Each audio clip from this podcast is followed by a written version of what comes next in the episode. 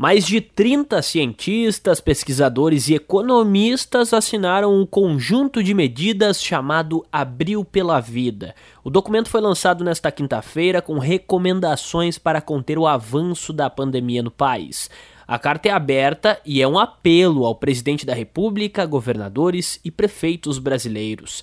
A médica epidemiologista da UFMG e USP, Fátima Marinho, explica por que o grupo recomenda a adoção imediata de três semanas de lockdown.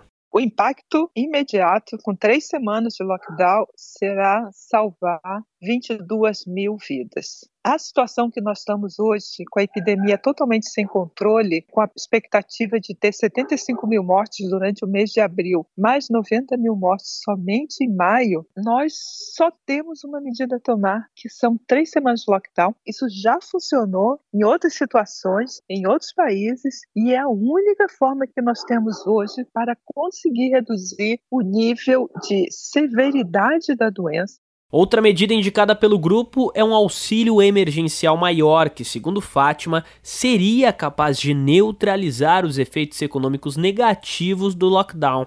É um auxílio emergencial muito mais alto do que o que está sendo proposto e é um auxílio que poderia ter contribuição das três partes, né? Governo federal, estadual, municipal. A gente sabe que nem todos os municípios têm capacidade, então se a gente conseguisse articular e se unir nacionalmente, nós conseguimos um dar dinheiro para as pessoas ficarem em casa porque elas não podem ter que ficar escolhendo morrer de fome ou morrer pelo vírus, né? Isso é aquele dilema que você não pode colocar um ser humano. Então você tem que dar dinheiro para ele para ele poder escolher de O documento aponta ainda que estudos desenvolvidos pela Impulso Gov, Organização Brasileira de Saúde Pública, suprapartidária e sem fins lucrativos, indicam que um avanço da vacinação no país poderia ter impactos positivos já a partir do mês de maio. Segundo eles, a rápida imunização pode reduzir a metade a média móvel de óbitos no Brasil e aliviar a pressão sobre o sistema de saúde.